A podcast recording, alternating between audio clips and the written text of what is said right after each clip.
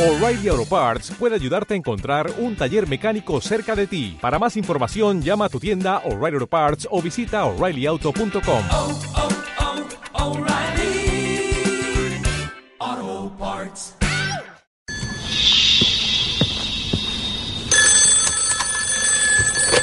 Sí.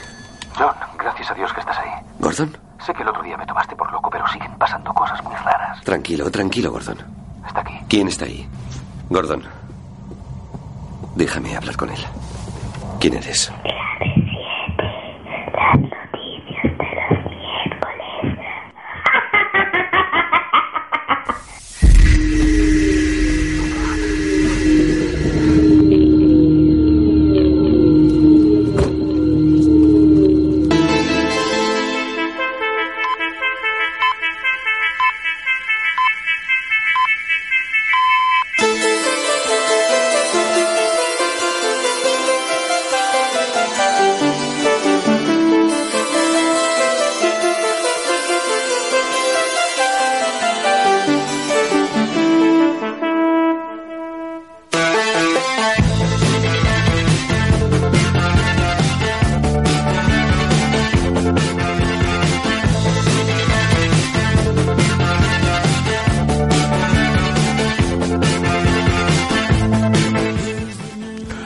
Estamos viajando en el tiempo, cada día de nuestra vida.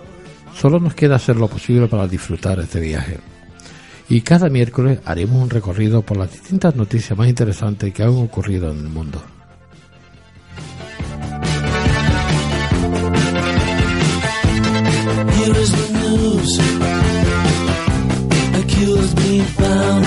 En los controles, Fini y Mateo. Ella será la encargada de que esta magia fluya. Buenas noches, Fini, ¿qué tal? Buenas noches. ¿Cómo estamos? ¿Bien? no? Aquí estamos. Yo con la voz un poco torcida, Ulte ultratumba. de ultratumba. En los estudios de Janeto me acompaña, como siempre, nuestros compañeros y amigos, que hoy solamente son Fini, Mateo y Charlie Peña. Buenas noches, ¿qué tal? Buenas noches, aquí estamos todos un poco tocados. Sí, bueno, un poco tocado, tocado ente- entero, pero bueno, aquí estamos. Y Carlitos que está malito, que le Y- mandamos muchos recuerditos para, Muchos abrazos para Carlos. para que está- se ponga que bueno rápido y el viernes pueda estar aquí.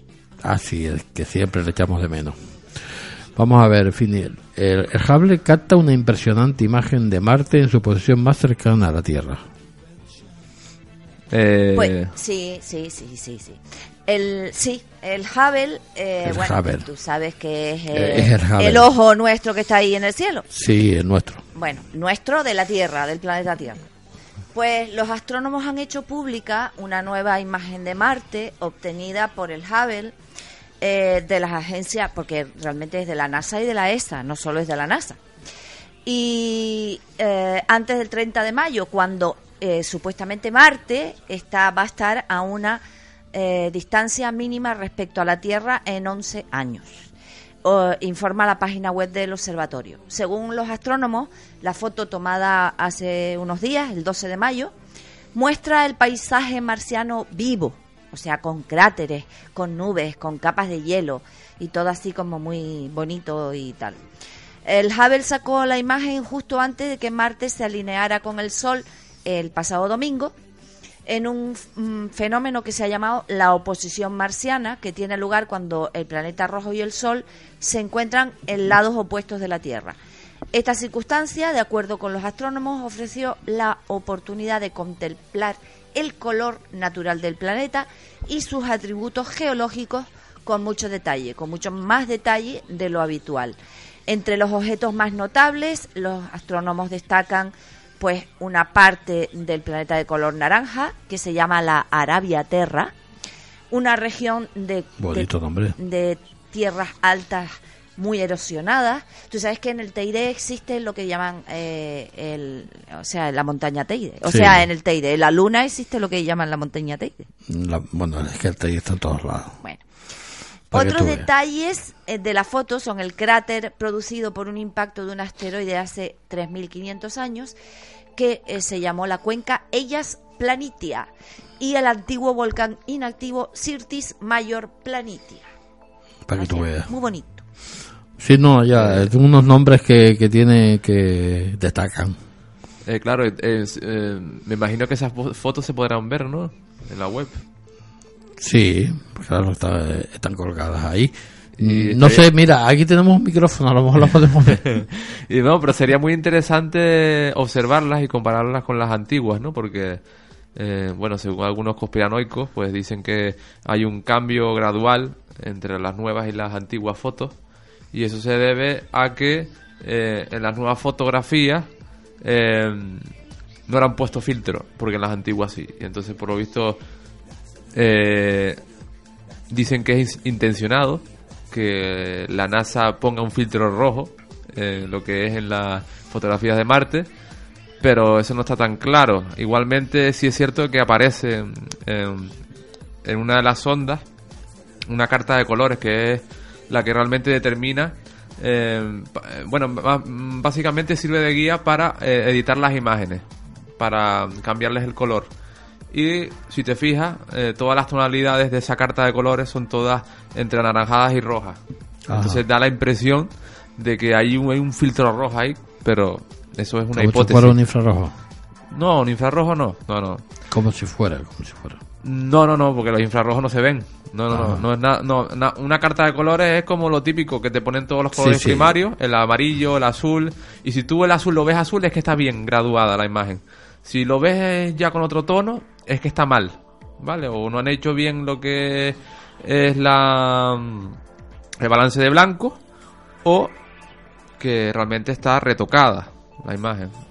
Yo pienso que no está hecho el balance de blanco y menos en esa época que era no era todo tan mecanizado, con lo cual pienso que es eso, que no ha hecho bien el balance de blanco y por lo cual las fotos no salen con los colores que tienen que Con salir. nitidez que tiene que salir. Sí. Mm. Bueno. Charlie, tú trajiste una noticia aquí muy interesante que es los científicos hallan misterioso resplandor que podría ser evidencia de un universo alterno. Alterno, sí.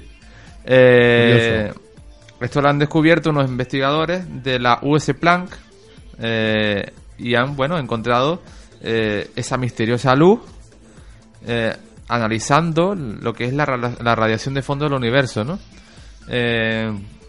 Y ellos, bueno, pues teorizan que el hallazgo podría ser, eh, dicen que es otra evidencia de otro universo, así tipo Fringe. Eh, según Rangaram Clay, eh, Cherry, es un nombre muy raro la verdad, pues dice que existe un 30% de posibilidades de que esta luz sea eh, una prueba de que realmente haya otro universo paralelo. Eh, sus palabras dicen lo siguiente, dicen que podría ser causada por la colisión de nuestro universo con un universo alternativo cuya proporción de bariones a, a fotones sea unas 65 veces más grande que el nuestro. Eh, quiere decir que habría un universo con una física distinta al nuestro, básicamente. Y eso lo saben nada más que porque han visto una luz. Han visto una luz extraña en lo que en la radiación de fondo, imagínate. Eh, esta noción, claro, de, multi- de múltiples universos, pues está basada en lo que es la idea de la inflación cósmica. Se cree que nuestro universo, pues, podría ser solo una región dentro de una superregión, o que incluso estuviéramos dentro de una especie de agujero negro. ¿Mm? Eso también es otra hipótesis. Hay otra posibilidad, ¿no? Sí. Eh, entonces estos universos, pero también lo que es más, lo que les parece más atractivo a los científicos es que los universos existirían como una especie de burbujas. Son distintas burbujas dentro de una red de universos burbujas. Como si fueran neuronas, pero, que son se han burbujas. fumado, por Dios. Y entonces estas burbujas podrían tener una serie de filtraciones entre unas y otras de otros universos. Aunque esto es solo una hipótesis, repito, y, y suena mucho a ciencia ficción, pero bueno, hay- es una posibilidad. Al analizar la radiación de fondo, los científicos pues observan la señal distintiva de nuestro universo, eh, que sería la es- sería la confirmación de que existe física, de que podría estar eh, fluctuando otro tipo de universo. Eh, al detectar esta anomalía luminosa, pues apenas unos cientos de miles de años después del Big Bang, eh, se pone en duda lo que es esta señal distintiva. Y bueno, eh, es, es lógico que se genere mucha especulación, como por ejemplo el tema de los universos burbujas y las fluctuaciones. ahí lo dejamos, ¿no? Pero es muy interesante. Siempre hay que darle pie a la imaginación. Súper lógico. Y soñar. O sea, súper lógico. Ves una luz y tú imaginas un universo burbuja. Es un, de una lógica aplastante. o sea, vamos. Ellos saben de lo que hablan. Ellos Está, saben. está la, ma- está la matemática de por medio, que ahí eso ya no, no podemos entrar. Está la, ma- la matemática por medio. Sí. Bueno, Curioso, ¿no? en fin. Siempre está la matemática Corramos por un medio. estúpido velo. Sí, sí, claro. Bueno, ¿algún día lo sabremos, Charlie? Yo creo que no. No, no. que eso, yo soy agnóstico en ese sentido. Significa que mm, creo que no está de nuestra parte o que no está a nuestro alcance saberlo todo del universo y habrán cosas siempre que no sepamos del todo. Pero habrán resplandores, habrán muchísimas cosas Sí, que se verán. Sí, pienso que descubriremos, todavía seguiremos descubriendo muchas cosas, pero no llegaremos al final de... No lo conoceremos todo, básicamente. No, que va. Es imposible. Yo creo que el universo, yo eh, eso para descubrirlo te puedes imaginar, ¿no? No podremos nunca descubrirlo. Habrá muchísimas cosas que las tenemos ahí delante de nuestros ojos y no lo podemos ni ver. Exactamente. Así que no nos queda nada. Fini, científicos estudian una catástrofe que podría afectar a 500 millones de personas, no a 501, no, No. 500. 500 millones. Sí, nada más, así por redondear. Bueno, pues esta vez son geofísicos que han anunciado que una catástrofe puede afectar eso a más de 500 millones de personas asentadas en las zonas que están cerca de los deltas fluviales. La investigación que ha llevado a este anuncio ha sido publicada en la Science Advance y el equipo, el equipo de científicos británicos y estadounidenses recreó en condiciones de laboratorio una inundación provocada por el calentamiento global, el famoso calentamiento global. Los grandes desbordami- desbordamientos de grandes ríos como el Nilos, el Nilo, el Amazonas, el Ganges o el Mississippi provocarían graves inundaciones en todos los territorios de sus deltas, o sea, de, su, de, de donde comienzan. El experimento de estos geofísicos demostró que el anclaje de una del- que el alcance de una catástrofe semejante llegaría a más de 500 millones de personas. El equipo partió de sus estudios de un principio de semejanza hidrodinámica, que habría que preguntarle a, a Guille cuál es, y creó un modelo de inundación para analizar su mecanismo y los factores que la provocan. El aumento del nivel del mar junto con tempestades y la intervención humana provo- provocan el la erosión del aluvión y el, el derrumbe, el derrubio de los deltas. El estudio, según opinan estos científicos, ayudará a tomar las medidas necesarias para reducir las consecuencias de estos desastres naturales y poder salvar estas millones de vidas. Bueno, yo creo que eso va a ser un poco complicado, ¿no? Salvar eh, las catástrofes así no se pueden prever, ¿no? Ellos que simulen todo lo que sea, que ya se verá. Sí, mm, las matemáticas, ¿no? Ellos que simulen. Como dice Charlie, las matemáticas. Aquí eh, todo es matemático y todo se resuelve así, de esa forma, de esa forma, ¿no? No lo veremos seguramente, tampoco. Oye, pues la inundación esta yo prefiero no verla, que te diga. No, siempre que dé más vida, mejor. No que dé más muerte, por supuesto.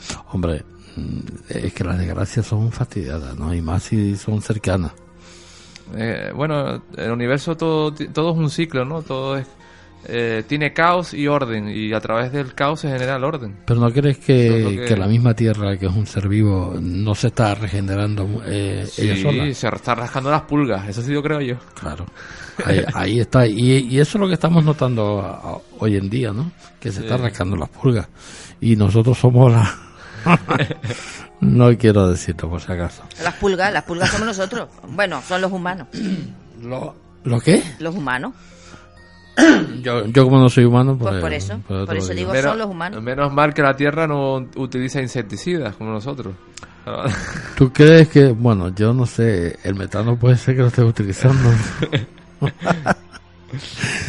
Fini, mm, ¿los astrónomos podrían haber resuelto un misterio clave sobre el origen de la vida? Mm, Bueno, pues esta vez se han dedicado a estudiar las super llamaradas solares. Las e- enormes emisiones de energía que, bueno, que en tiempos remotos ya habrían podido provocar una serie de reacciones químicas en la Tierra y generaron eh, a partir de ellas esa, la formación de compuestos que hicieron posible la vida en nuestro planeta. aseguran investigadores de la NASA que han publicado un estudio en la Nature Geoscience. El nuevo hallazgo se basa en un descubrimiento del Kepler, del telescopio, del telescopio Kepler, sobre estrellas jóvenes parecidas al Sol. Cuando todavía tienen muy poca edad, son niñas, son jovencitas, estas estrellas tienen una actividad alta en cuanto a erupciones que liberan grandes cantidades de energía durante sus llamaradas solares. El astrónomo de la NASA, Vladimir Airapetian, ha sugerido que si nuestro Sol fue tan activo hace 4.000 millones de años como lo son estas estrellas, habría creado las condiciones para que nuestro planeta fuera más habitable. Según Airapetian, las llamaradas solares colisionaron con la atmósfera terrestre creando las reacciones químicas que hicieron el clima más cálido a través del efecto invernadero, lo que permitió mantener el agua en estado líquido.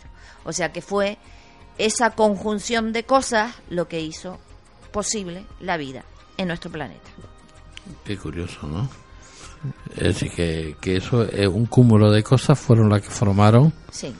Las- se dieron eso, el cúmulo de cosas que dieron que, que se hicieran las condiciones necesarias para que surgiera la vida. Bueno, Hay La- muchas condiciones, muchas condi- condicionantes. Hombre, yo, yo, pienso que eh, fue una, especie de, de acontecimientos bastante complejos y extraños, pero muchos, no solamente un par de ellos, sino que fueron muchos los que eh, coincidieron para que la vida se, se formara, ¿no? Es que claro, eh, lo más fácil es pensar lo que la, teoría del multiverso te da pie a pensar cualquier cosa y que, y que cualquier cosa sea posible. ¿Por qué? Porque si se crean miles de millones de universos infinitamente repartidos en burbujas, Y dale con las burbujas. sí, esa es la teoría, ¿no? ¿A ti te gustó lo del tema de las burbujas? Eh, que estemos nosotros aquí es simplemente porque nos tocó. Quiero decir, si hay miles de millones de universos, eh, hay miles de millones de posibilidades. Pues en un universo eh, puede existir con unas leyes totalmente distintas eh, que otros universos. En un universo puede haber vida, en otro no. En un universo cambió un factor distinto al otro y en el otro fue de otra man- sucedió de otra manera. Entonces nosotros lo que estamos viviendo es una posibilidad que sucedió y fue así. En un Caímos universo aquí. había un Charlie guapo, alto y, y gordo, y en este está este. Y en este Entonces tú, eh, está más sexy. entonces lo que piensas, me encanta. Eh, tú piensas que eh, en algún momento de, en algún momento hubo algo, algo que no sé qué, eh, cómo explicarlo, que la línea temporal del tiempo cambió, espacio-tiempo, y se formaron los multiversos, puede ser, No, no, los multiversos estaban ya. Eso es otra incógnita, eso es otra espiral que no saben, o sea, es, la es una hipótesis, pero lo que es la creación de los otros universos Mm. es un misterio. Eh, realmente no se sabe cuál es el inicio de todo. Si es que existen varios universos, ¿quién creó esos universos y cómo se crearon? Claro. Es, es- es otra Es otra teoría, ¿no? es otra cosa Eso es la patata, Claro. ¿no? ¿Cómo es Sí. esto? La serpiente que, Que se, se muerde la la cola. cola. Claro. Y eh, los uroboros. Pero podría ser eh, decirnos, por ejemplo, quién, quién fabricó Stonehenge o cómo fue, quién hizo las Ah, pirámides. claro, la- de, de- La aparición, de del- la Claro. aparición del gen replicante, eso es un Claro. misterio. Apareció ahí y es lo que ayudó a que todo se multiplicara, la vida se extendiera, pero no se sabe por qué apareció el gen replicante. Claro. ¿O quién lo trajo? O, quién lo trajo, o qué. Pero tuvo que haber algo, un corte, un, un, un momento en que la vida se, se, di- se difu- difurcó, pues, de, Sí. de alguna forma, ¿no? Se dividió. Sí, claro. Unos se quedaron retrasaditos y otros avanzaron. Eh, y a nosotros nos tocó los retrasaditos. El Quiricuán empezó la... la- Tú empezaste como Odisea 2001, ¿no? como los monitos, ¿no? Claro. No nos podía haber tocado el otro. Bueno, tú podías haber elegido, ¿no? No sé. No sé hasta qué punto. Yo creo que nos tocó el, el de retrasadito. Sí, ¿verdad? Y los otros, lo- eh, los que vienen ahora, los que decimos que son extraterrestres, son nuestro futuro, ¿puede ser? O nuestro pasado. O nuestro pasado. Vete Bueno, tú a saber. como, como quieras verlo, ¿no? Vete tú a saber. Ay, Bueno. señor. Volvamos atrás. Harvard tiene la receta para vivir más y mejor. Pues sí, y esta es una noticia muy curiosa. Mira, eh, un grupo de investigadores de la Escuela de Medicina de Harvard ha elaborado una lista de consejos para vivir más y ser más felices. Durante más de 75 años, o sea, imagínate, o sea, y- se muere el científico, el hijo sigue con el estudio, pues ya me dirá, Eh, sí, es ético. Eh, han estado observando las costumbres y el estado de salud de más de mil estadounidenses para determinar qué son los factores que hacen que una persona tenga una vida más larga y más feliz. El estudio consiste en dos investigaciones a la vez longitudinales llamadas Gran y Glueck, dedicadas a la salud y a la felicidad. Y son los estudios de este tipo más largos que se han realizado en toda la historia contienen miles y miles de páginas correspondientes a cuestionarios de los participantes, registros de salud, escáneres cerebrales, muestras de, de sangre, de, de- de análisis diarios, entrevistas, entrevistas con amigos, con familiares. O sea, ha sido un estudio muy serio y muy exhaustivo. Sí. Y estas son sus conclusiones. A ver, primero, seguir aprendiendo Vale. la cumple. Múltiples estudios han confirmado que la educación tiene beneficios para la salud. La estimulación intelectual a cualquier edad puede evitar que la mente y el cuerpo se deterioren. De acuerdo con los datos de los estudios Grand-Glueck, la falta de educación podría cortar la vida en una de una persona en 10 años. La cumple. La cumplo porque yo sigo estudiando Vale. y seguiré estudiando hasta que me muera. No fumar, no la cumplo.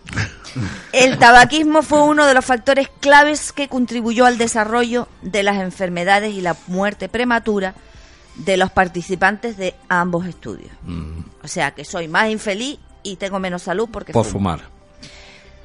Tercero, tener cu- cuidado con el alcohol. La cumplo. El investigador, la bueno, cumplo. a yo, ver. yo bebo de San Juana Corpus y bueno, y, y al- pregunta a la Charlie. Un, El vino gominola. un- un- un vino ¿El de qué? esos, un vino de esos pumosos que llevamos cuando hacemos las sesiones de Star Trek, que me tomo un vasito y ya estoy caca caca caca caca con un Con, con- Y nos estamos riéndonos ya. ¿Ah, sí? con un, con un fisquito de una botella para cinco, tú imagínate. Vamos.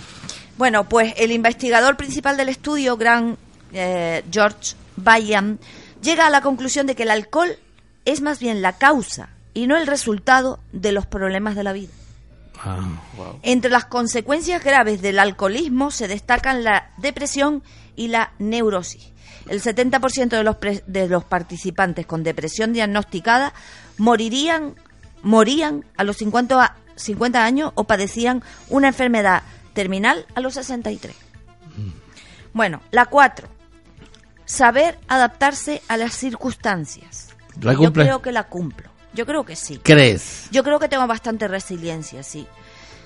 Bueno, los investigadores han clasificado esta, ¿no? Pues mm, los mecanismos de defensa que utilizamos a lo largo de la vida en cuatro tipos: psicóticos inmaduros, neuróticos y maduros. El objetivo final de los humanos es evolucionar y aplicar cada vez más los mecanismos maduros, los que nos da, pues, eh, la falta de capacidad para responder con tranquilidad a los desa- desafíos de la vida conduce al alcoholismo, al tabaquismo, a la depresión y hábitos poco saludables. O sea que saber adaptarse a las situaciones hace que tú seas más sano y vivas más. Ya. ¿Y tú crees que eso la, cumple? Yo creo que tengo capacidad de adaptarme.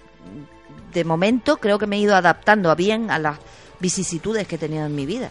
Vale. He sabido sa- sacar la parte más positiva y tirar para adelante, de- aunque sea por otro camino. Ajá.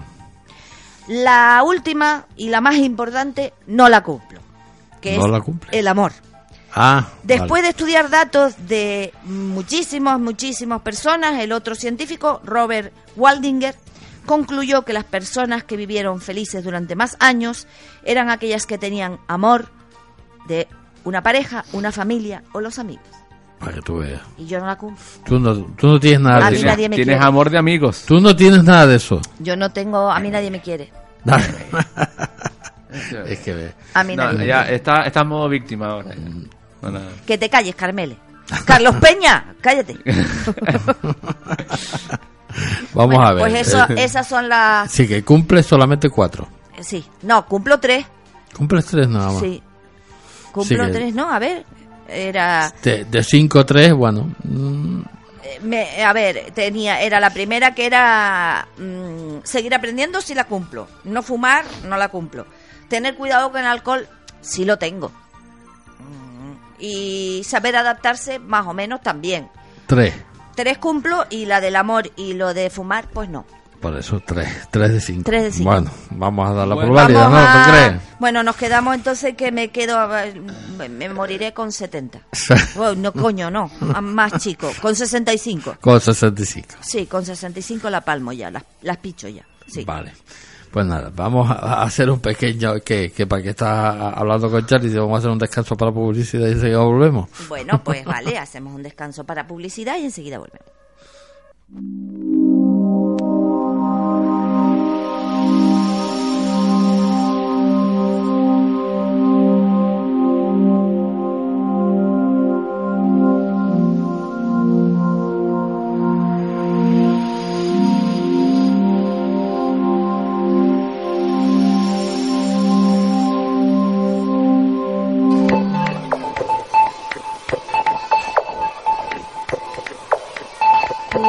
Clave 7 News, el noticiero del misterio de Radio Geneto. Todos los miércoles, de 9 y media a 10 y media de la noche. Clave 7 News, el noticiero del misterio en Radio Geneto.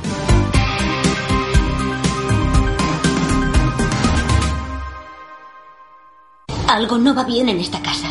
No son imaginaciones mías, puedo sentirlo. Es como una enfermedad. Clave 7 investiga. ¿Crees que la casa está encantada? Si este es tu caso, contacta con nosotros. No es que lo crea, estoy segura.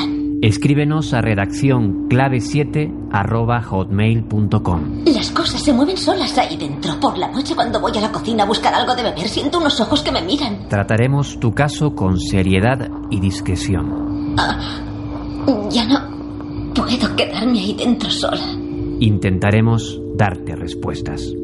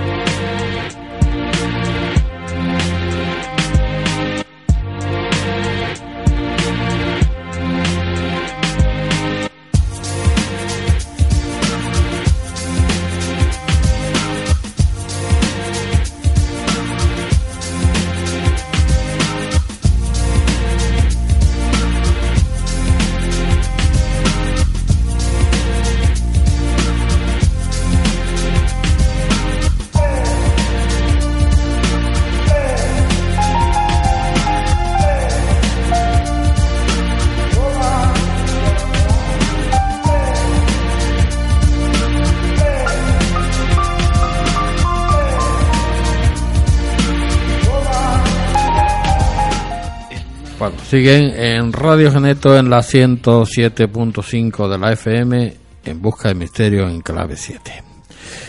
Mi voz, que me encanta cuando se, se oye así de ultratumba, parece que estoy, estoy muerto.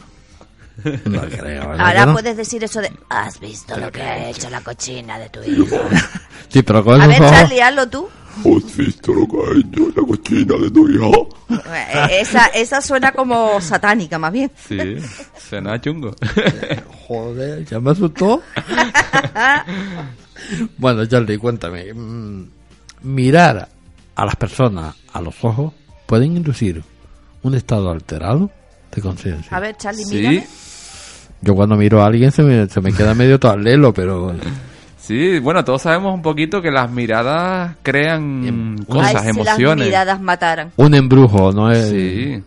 Eh, bueno, también se dice que los ojos, pues, son la ventana del alma, ¿no? Los espejos. Y curiosamente, los espejos, la ventana, lo que sea, ¿no? Pero como que es la Bueno, parte en la postigo, que da más- igual, antes se llamaba postigo también. es la parte en la que más nos identificamos, ¿no? Realmente. Y curiosamente, esto no ha perdido pues ningún sentido. También es, es cierto de que la mirada es un, es un punto de encuentro entre una persona y otra. Si yo le miro el brazo, tengo la sensación de no estar mirándole, ¿no? Si yo le miro el, el culo, pues tampoco. No seas Eh, grosero, Charlie. No, no, pero eh, es verdad, vamos a ver, cuando estamos hablando eh, eh, dos personas, si, si tú estás mirando para el suelo, eh, parece un, de mala educación, ¿no? Tienes que mirarlo directamente a los ojos y, Sí. y así sabes si está mintiendo, no está mintiendo, si te está engañando, no te está engañando, aunque así todo te engañe, da, da igual. Pero bueno, Y entonces, es- claro. es, la única forma de hacerlo, ¿no? Ahora me acordaste de cuando estábamos en el, en el Te, está- te puede estar mirando a los ojos y dándote un- una puñalada por la espalda, como Sí, suele pero- hacer ho- hoy en día. Pero digo que cuando estábamos, eh, ¿tú no te acuerdas cuando estabas en el instituto, Charlie? ¿Qué? Que cuando alguien te miraba y te decías, ¿me vas a mosquear? sí. O tengo monos en la cara. Pues yo no me acuerdo de eso. Pues tú eras de otra época. A mí, en mi época, era mirabas a alguien, se enfolinaba contigo y decía, me miraste mal, te voy a pegar. Pues en yo, mi, en mi mi madre, época al revés. No. Te, te miraban, te tenías que aguantar la mirada. Te Sí. estuvo aguantando ahí la mirada. Y eran como Pues retos no. de mirada. Claro, claro. Pues Y- no. Y cuando eh, no, te decía, el nota cuando antes de tal, ¿no? Te decía, ¿me vas a mosquear? Sí. Pues no, en mi época tú mirabas a alguien y... Y era un reto también. Y ¿no? enseguida, no, no podías mirarlo. No podías mirar a nadie porque, uff, como lo mires, lo estabas mirando mal y ya se meten contigo y te pegan y de todo. ¿Ah, sí? Digo, es mi, madre. Digo, ¿qué quieres? ¿Que no te mire entonces? ¿Que no, que no para mí no existe? ¿Es que me- no tiene ningún sentido? Te estoy mirando porque estás enfrente de mí. No te he mirado mal. Eh, eh, Y son esas cosas que, que no se entienden, la verdad, algunas personas. Pero bueno, Y a lo mejor ni la estás mirando. Tienes el automático Sí. puesto y no lo estás mirando. también, también, pues nada. Lo que pasa es que estabas en tu línea de mirada, pero no estabas Sí. eh, mirándolo a Eh, él. exactamente. Ni a esa persona. ¿no? Pero nada, si no quiere que la mire, pues no, no se le mira. Paso de, de ti, sinceramente. Bueno, pues la última, la vez siguiente, cuando quieras quedar bien, tú dices, ¿me vas a mosquear? Ay, Dios. Y así como Pues- quedas como bien, lo vas a dejar aplatanado, porque va a decir, ¿y este de dónde salió? Sí, la verdad que sí. Va a decir, ¿tú que eres de los años 50? No, no, lo mismo lo pones de moda otra vez. A lo mejor, Yo bueno. también. Hemos vuelto para atrás en algunas cosas. Bueno, pues como iba diciendo, eh, hay un investigador que se llama Giovanni Caputo. Ay, qué mono. Sí, sí, un nombre muy bonito. Bueno, es un apellido, básicamente. Eh, y este hombre encontró, bueno, se dio cuenta de que mirar a otra persona eh, continuamente a los ojos pues puede inducir un estado alterado de conciencia. Eh, incluso muy similar a lo que sucede cuando se consumen eh, sustancias psicoactivas. Ay, Mm. por Dios. Sí, sí, sí. Eh, y lo que hizo fue reunir a 50 voluntarios eh, para realizar dos tipos de experimentos. En uno tomó a 30 personas para formar 15 parejas, ¿no? Eh, y cada una de- fue conducida a, a una habitación en donde, bueno, los dos integrantes de la habitación se sentaron frente a frente, con una separación de un metro. Los 20 vi- individuos restantes estuvieron también en otra habitación, pero mirando únicamente hacia la pared. ¿Pero estaban vestidos? Sin ningún Porque a intermediario. lo mejor si los puso desnudo, a lo mejor por eso fue el rollo del alteramiento de conciencia. No, estaban vestidos. Estaban vestidos.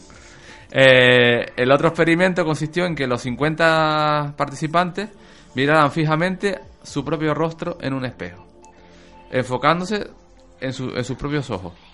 Eh, pues en ambas pruebas, el tiempo de cada sesión pues fue en unos 10 minutitos de observación sostenida.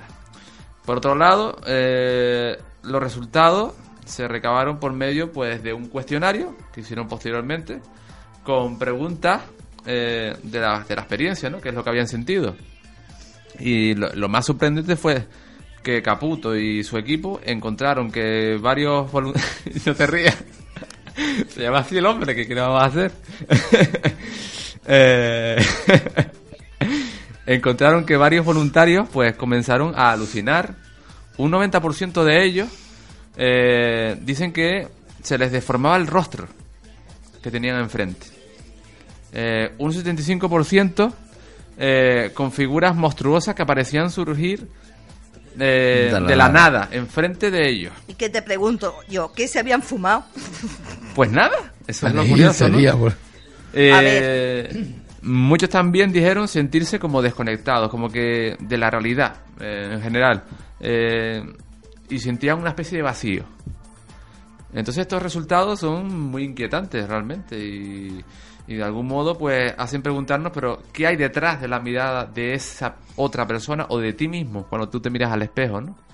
O sea que no hace falta tomarse ni LSD ni cosas extrañas. Tú mírate un buen rato al espejo, Pero unos ¿cuánto 10 tiempo, minutos. ¿cuánto tiempo 10 estuvieron minutos. mirándose? 10 minutos. 10 minutos. En 10 minutos sintieron Después, cosas tan después, extrañas. después, cuando salgamos de aquí, A ver. nos ponemos a, a mirarnos 10 minutos a ver No, qué no, pasa. pero si no hace falta mirarse Eh, mutuamente. Es que eh, como tú te mires al espejo, Pero que como no fijamente, tenemos ningún espejo seguro- aquí- verás tu cabeza que se dobla. Yo lo he hecho. Y, y verás hasta incluso que, que la cara se te transforma. Y, y verás otra cara distinta.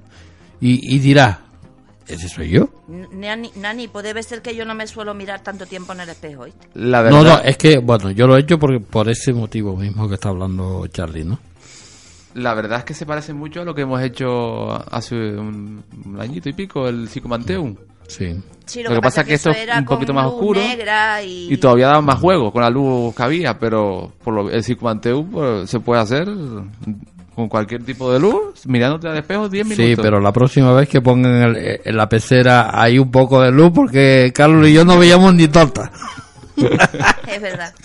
Estamos oscuras, no, no nos veíamos ni, ni, ni él ni yo. ¿eh? Claro, y si realmente yo le voy a dar otra inter- interpretación un poquito más esotérica, y si realmente lo que sucede es que estamos viendo de verdad, Ah, al mirar tanto, a mirar tan a través las cosas, eh, con tan detenimiento, tenemos acceso, nue- nuestro cerebro conecta con algo más, y por eso vemos lo que vemos, por eso vemos cosas alrededor, a lo mejor son seres de, de la quinta dimensión, o cosas que no podríamos ver porque no lo sabemos mirar bien. Eso también es muy curioso. puede ser. Puede ser. Yo, yo no. Como no lo sé, no te lo puedo eh, ni negar ni, ni No, afirmar. No, Por supuesto que no, pero está bien eh, comentarlo. Por supuesto. Yo sigo pensando que algo se fumaron.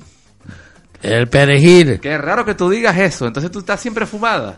No. Cuando No, lo que pasa es que ella no tiene, eh, eh, ella no tiene espejo. Entonces ella no mira yo a nadie. Lo que no entiendo es que pase eso mirando a otra persona. O sea, eso no lo puedo Pero tú no has hecho esa, esa prueba de, de mirarte al espejo o mirar fijamente a alguien, no con la ver, intención. tú, tú yo, para he ver. mirado, yo he mirado fijamente a alguien, pero no, pa- no ha pasado nada.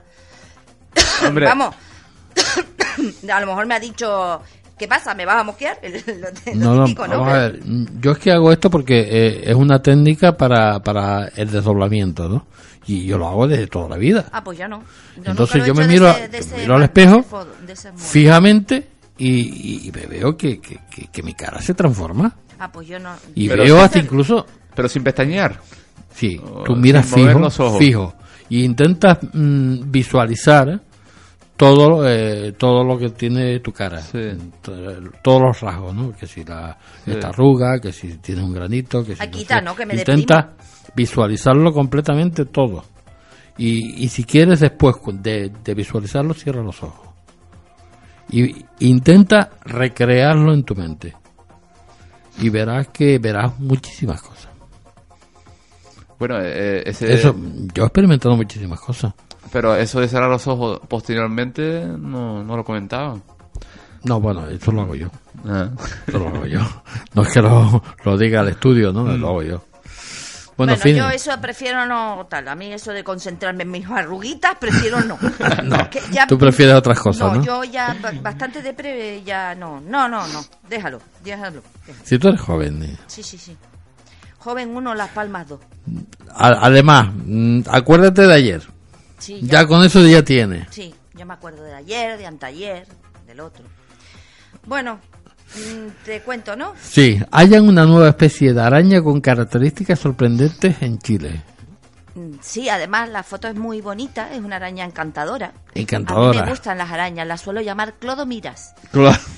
Sí, eh, bueno, pues científicos de la Universidad de La Serena en Chile y del Museo Argentino de Ciencias Naturales Bernardino Rivadavia han hallado en la isla chilena de Cha- Chañaral una araña que, aunque mide alrededor de un centímetro, supera en tamaño a otros representantes de esta clase eh, que hay en América Latina. Según los científicos, se trata del patrón de gigantismo de la misma que comparte con algunas especies de la isla. Esta araña, que ha recibido el nombre de Cirioctea islacharanal, por el- la isla, ¿no?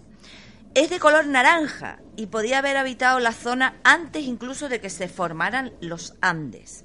Es una especie endémica del lugar, eh, aunque no se parece a, aunque también se parece a algunos especímenes que hay en Namibia.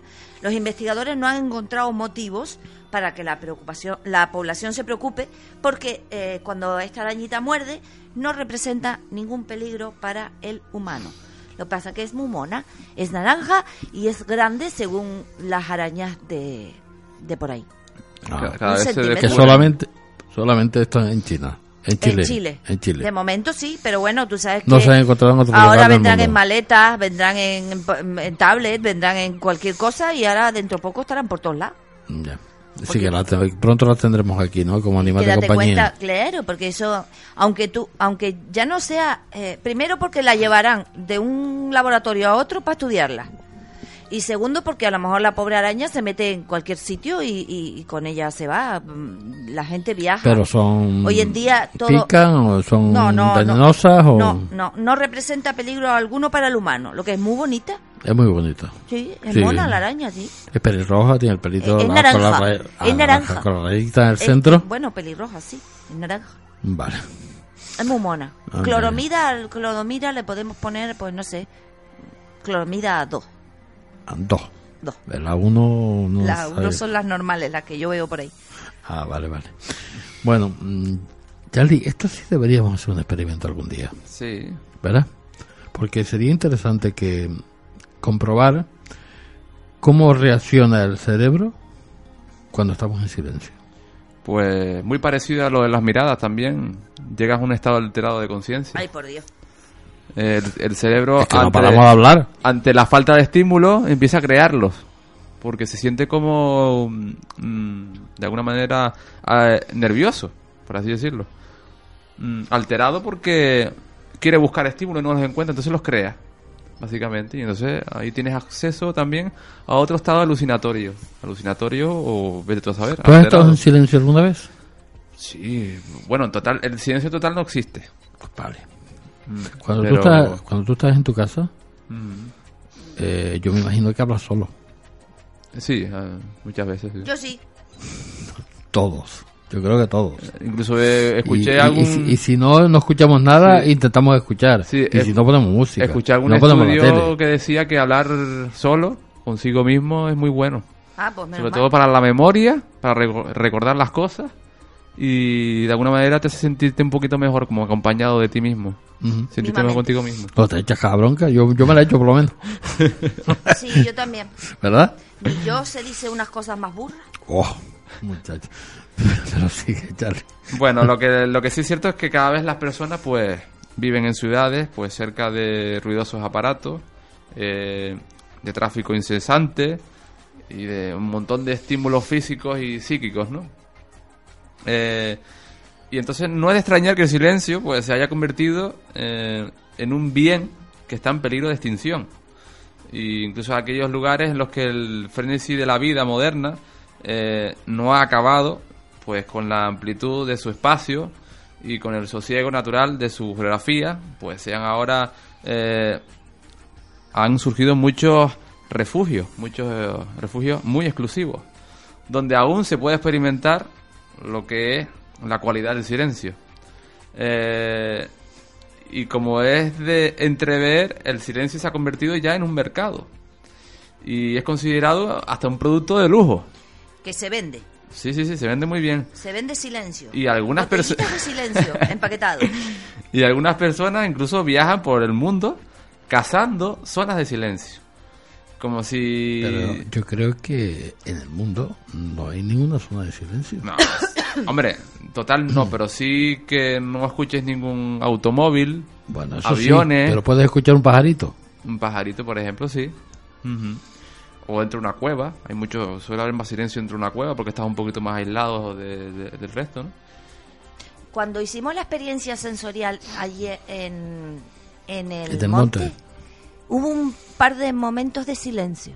Sí, había bastante silencio. Mm. Y en el Teide también existe, cuando estás, cuando no estás mm, allí al lado de la carretera. Sí, no, y es no hay También ningún brillo hay ni nada momentos de parecido. Lo que pasa, lo que pasa es que cuando lo, lo hicimos en el monte deberíamos habernos eh, introducido más en, en el centro, ¿no? En- más adentro. Pues estamos cerca de la, de la carretera y ahí pasaba gente. Pero así toda la percepción fue impresionante, ¿no? Deberíamos habernos adentrado un poco más. La próxima vez lo haremos. Vale. Y el miedo vamos a ver cómo, Sí, cómo lo controlamos. miedo a ver cómo se gestiona. Eh, y fíjense también que Finlandia, que es un país que antes era conocido como un país aburrido, que no pasaba nada y demasiado tranquilo, y ahora pues le ha, saca- le ha sabido sacar provecho económicamente a esta cualidad que tiene este país. Eh, y se ha convertido pues en un centro cultural de turismo del silencio, de gente que busca huir del ruido, del ruido de la ciudad, del ajetreo, ¿no? Eh, también hay otro estudio de la revista Nautilus, eh, escrito por Daniel Agros, eh, que dice que hay una tradición que vincula el silencio con el malestar y la enfermedad. Y desde la misma palabra que se utiliza en inglés como noise, que, se- que significa ruido, Ruido. y proviene de una raíz latina que podría ser náusea o noxia, que significa nocivo. Y ambas, pues ligadas, pues eso, al malestar, al dolor, disgusto, etcétera, etcétera, ¿no? Perdón, Charlie, yo había escuchado también que, que los chinos habían eh, habían eh, experimentado con cámaras de, de silencio, ¿no? De esto de... De aislamiento. De, aislamiento. Mm. Para, para buscar el silencio total. Y, y yo creo que lo, que lo... Bueno, no sé, yo no he seguido la noticia, pero creo que lo, que lo escuché, ¿no? Yo lo que No sé si lo habrán conseguido, es que ¿no? Están negociando con la siesta. ¿Con la qué? Con la siesta. Ah, vale. Con hoteles de siesta. Que Ah. dejan dormir, eh, o sea, mm, 20 minutos. Sí. 10 Eh, sí, minutos. eso que, eso Japón que te acuestas te quedas tieso 20 minutos. Sí, Ah. para Sí. Los, los ejecutivos de allí que están todos súper requete estresados. Sí, los, hoteles de cápsula, que te, te duermes en una cápsula allí, solo para eso, para echarte la siesta, tienes a lo mejor una tele, para dejarte dormir viendo la tele ahí. Y te vas a dormir esos 20 minutos. Sí, porque Mm. date cuenta que a lo mejor tienen eso, no les da tiempo de ir No a, su casa, sino eh, tienen a lo mejor un ratico para comer y ellos pues están adoptando la costumbre sana de la siesta. Ujú. Qué curioso. Pues bueno, eh, lo que iba diciendo antes, ahora los científicos parecen confirmar lo que es esta antigua noción de que el ruido lastima, y, pues perturba y enferma. Eh, y mantiene una aura muy turbia. Eh, con lo cual eh, se han descubierto que el silencio ayuda mucho para el espíritu. El ruido, pues, ha, llegado a ser sinónimo de estrés y eso está comprobado. Eh, Este señor, Daniel Gross, nos cuenta también que desde mitad del siglo pasado, pues científicos notaron que vivir cerca de una zona de alto ruido, como un aeropuerto o una carretera, por ejemplo, se correlaciona con efectos muy nocivos como una alta presión arterial, por ejemplo, eh, y más tarde se han vinculado con el insomnio, enfermedades del corazón, etcétera, etcétera. Y entonces lo que sucede es que muchas personas dejan las ciudades en busca de este silencio perdido, o huyendo, pues, por problemas de salud incluso. Eh, incluso o con los problemas de arteria o pulmones congestionados, que esto ya es cosa de la contaminación. Eh, y también como otras infecciones del oído, migraña, que esto es algo, esto es una epidemia, la migraña es algo que mucha gente no se puede escapar. Y yo creo que de ahí viene el porque no se encuentran registros de gente con tanta migraña como hoy en día, ¿no? Entonces puede que ahí esté el asunto, ¿no? Puede que ahí esté la clave. Eh, y entonces, claro, resulta muy útil entender cómo el ruido afecta al cerebro. Las ondas de sonido vibran, lo que es en los huesos de- del oído, y transmiten el movimiento a la cóclea, que es la- lo que tiene forma de, de caracol. Eh, y entonces la cóclea lo que hace es convertir las vibraciones físicas en señales eléctricas, que a su vez el, luego las neuronas y bueno, el, cerebro lo percibe, ¿no? Lo recibe.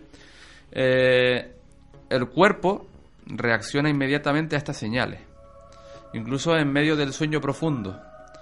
Eh, hay una investigación también neurofisiológica que sugiere que los ruidos primero eh, activan la, lo que es la amígdala, que son La amígdala lo Sí. que hace que nosotros reaccionemos Sí, como animalitos. Ahí está la memoria y las emociones vinculadas, muy vinculadas.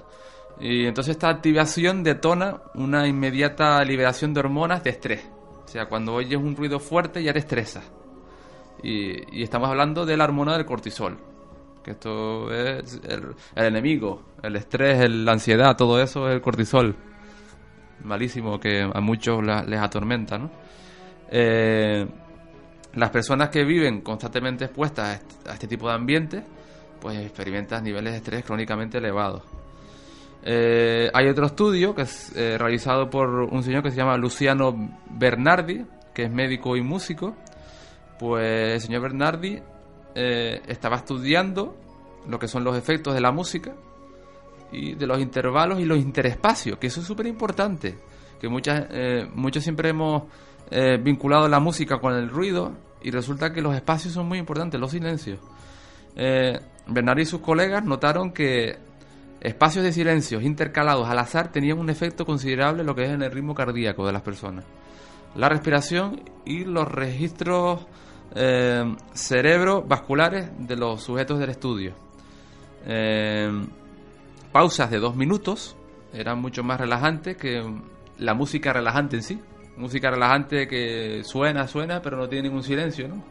Pues por lo visto, si tenía pausas, eh, todavía tenía mejores resultados. Para lo que es eh, el relajarse. Y entonces una relajación que se correlaciona con menores riesgos de problemas vasculares. Eh, el estudio también sugiere que el, silencio eh, también es agudizado por los contrastes. Mm, me refiero a que si hay un momento de, mm, como diría yo, de clímax, donde hay mucho ruido y luego hay un silencio, pues eso también ayuda un poco como a relajarse, como cuando coges una bocanada y lo sueltas, ¿no? Cuando estás respirando, ¿no? Pues ah, eso ayuda un montón. Y entonces, claro, eh, habían otros músicos que sabían ya esto y decían que la- las mejores composiciones están hechas con los mejores silencios. ¿no? Eso es lo que decían. Y al parecer de esto es lo que de lo que va la, la- la copla. Esto lo decía Mozart, lo del tema de los silencios. Eh, así que es muy interesante el tema de cómo experimentamos el, el- el silencio y, y nos puede ay- ayudar muchísimo. Por eso siempre hay, hay que recomendar que las personas sacan un poco de su vida ajetre- ajetreada los fines de semana o algo y vayan a sitios más tranquilos y se relajen y eso ayuda en todos los ámbitos, no solo en el corporal y físico, sino mental también, ¿no? Pues ya sabes, Charlie, a patear los fines de semana. Sí, por supuesto. No, yo estaba, pensando, eh, estaba escuchando a Charlie y, y estaba, estaba reviviendo eh, mi vida anterior. Mi vida anterior, que yo trabajaba en, en un sitio. Tu vida anterior, mm, no de una vida pasada. No, no, no, mi eh, vida anterior. Una etapa anterior de tu vida. Una etapa para que la anterior de mi te vida. Entonces yo vivía, eh, yo tra- eh, trabajaba en, en unas montañas, parecía Heidi. Sí, tú estabas allá arriba en las montañas que yo te veía. El silencio era total. Y las luces extrañas por la noche también. Exactamente. Pero bueno, eh, estamos hablando de silencio. El silencio era total. Pero también tenía al mismo tiempo el, lo otro, porque claro, había explosivo. Sí, Era ruido. sí. Entonces eh, yo pasaba de un lado a otro. Entre el ruido y el silencio total. Así que no sé si, si eso fue bueno o, o me convirtió en un, en un ogro de esto, ¿no? Yo pensé Bueno. que fue bueno. ¿Eh? A lo mejor tiene bueno. uno oído adaptado al silencio y otro oído adaptado al ruido. A ver, no, no, el tema de los oídos es que no, no oigo ni torta, ¿no? Pero bueno, yo estoy sordo como una caja. Bueno, De, de tantos sonidos y tanto, tantas cosas. mande. Eh, no me digas esas cosas que, que me emociono. bueno, Fini, un, un marciano se vería, ¿no? Eh, Así fue el experimentado soviético para colonizar el planeta rojo. Bueno, a ver si me da tiempo de dar, decirlo rapidito, porque nos queda poquitito tiempo. Bueno, pues cómo crear oxígeno, agua y comida para sobrevivir en un entorno hostil. Por resolver este problema eh, fue el mismo que se encontró en Matt Damon en la película El Marciano, que todavía no he visto, porque mis compañeros se fueron sin mí. Y fue el objetivo de un experimento iniciado durante la Guerra Pégale, Fría. Pégale. Eh, Después, cuando los 10 minutos de las miradas. Bueno, los científicos buscaban desarrollar un, un ecosistema que permitiera la autosuficiencia total en, en oxígeno, agua y alimentos en una especie de microtierra que un día podría ser transportada a través del sistema solar. O sea, tú fíjate, con este fin, entre 1965 y 1972 se creó en Siberia, en Krasnoyarsk, lejos de las miradas indiscretas de Occidente, el BIOS 3, un ecosistema cerrado diseñado para hacer posible la vida de los seres humanos en la Luna y en Marte. El ecosistema de 315 metros cúbicos tenía capacidad para acoger a tres personas y constaba de cuatro mm, compartimentos. Uno para los habitantes y los otros tres para cultivar algas, verduras y cereales. La energía eléctrica y algunos alimentos llegaban desde el exterior, pero el agua, el agua se reciclaba y las algas permitían mantener el equilibrio entre oxígeno y dióxido de, de carbono. El ingeniero superior Nikolai Bugreyev, apodado como marciano siberiano, se convirtió en la persona que más tiempo pasó en el interior del BIOS 3, unos 13 meses, celebrando dos veces Año Nuevo en este ecosistema único. Dice, viví en un compartimento muy pequeño, 5 metros cuadrados, relató a Siberian Times. Había una mesa, una cama, un estante para la ropa, y eso era todo. Pero realmente no necesitaba otra cosa. Ese sí tenía silencio. Sí. Se podía mirar al exterior a través de una ventana redonda. Había compañeros caminando allí, los investigadores que les saludaban con la mano, pero no podían hablar porque no se podía oír nada a través de las paredes. Se utilizaba un teléfono especial solo si era extremadamente necesario. Los familiares solo iban eh, alternos fines de semana. Eh, Burgre- Bu- Bugreyev explica que los bionautas estaban trabajando todo el día, porque, por lo que no había tiempo para echar de menos a nadie, ni a familia ni al hogar. Por la noche se iban a- todos a la cama, mm, cubiertos de cables para que monitorizaban todo, ¿no? Y había un médico sentado en el techo de, de esa estación que supervisaba todos los dispositivos por la noche. Sin embargo, no hubo cambios, ni siquiera pequeños, en la salud de los investigadores de este experimento. Por el contrario, comida saludable, rutina, el trabajo que les gustaba. ¿Qué más se necesita para estar feliz y sano? Entre los alimentos había soja, lechuga, zanahoria, rábano, remolacha, patata, pepino, col y cebolla, que eran cultivados en un invernadero con luz artificial. El experimento más largo duró 180 días, entre el 72, 72 y 73. Los sistemas de gas y agua estaban completamente cerrados. El 80% se producía de, de los alimentos eran dentro de ese biosistema. Lo más importante es que se demostró que los seres humanos pueden vivir y trabajar en un espacio cerrado durante mucho tiempo con un ciclo completo, sostiene Alexander Tijomirov, director ejecutivo del Centro Internacional de Sistemas Ecológicos Cerrados. Según él, hubo intentos de copiar el sistema por estadounidenses, por otros científicos, pero todos fracasaron. Los científicos estadounidenses no nos hicieron caso y trataron de hacerlo todo por sí mismos, pero no consideraron matices del, del cultivo de plantas, lo que causó un desequilibrio en el oxígeno y se vieron obligados a finalizar el experimento. Hoy en día, experimentos limitados continúan en el Centro Internacional de Sistemas Ecológicos Cerrados en el Instituto de Biofísica de Krasnoyarsk, este, creado en 1991. Los científicos esperan que bueno, que sea útil para los viajes a larga distancia. No se volvió loco. No, nadie se volvió loco de los de los de los de los que estaba participando además estaban todos muy felices. O estabas haciendo lo que realmente te gusta. Tienes comida sana tienes luz. Mm, o sea no sé. Ya, y encima te sirve para distanciarte de la familia. Ah, eso sí, eso es bueno, eso es bueno de vez en cuando. bueno, chicos, hemos llegado al final del programa. Muchísimas gracias, Fini, Charlie. Aquí estamos vemos el viernes, si Sí. Dios quiere. Eh, ¿Cómo que, que, que pasa No, no, no, que nos vemos el viernes, Que nos, nos vemos el viernes. Venga, a descansar todo el mundo. Y un abrazo, un abrazo muy grande a, a Carlos, que se mejore. Ah, espera, espera, espera, espera. Y hoy es el día del orgullo friki. Bueno, sí, venga. Hay que decirlo también, ¿eh? Vale, Felicitaciones a todos los frikis y live long and prosper. venga.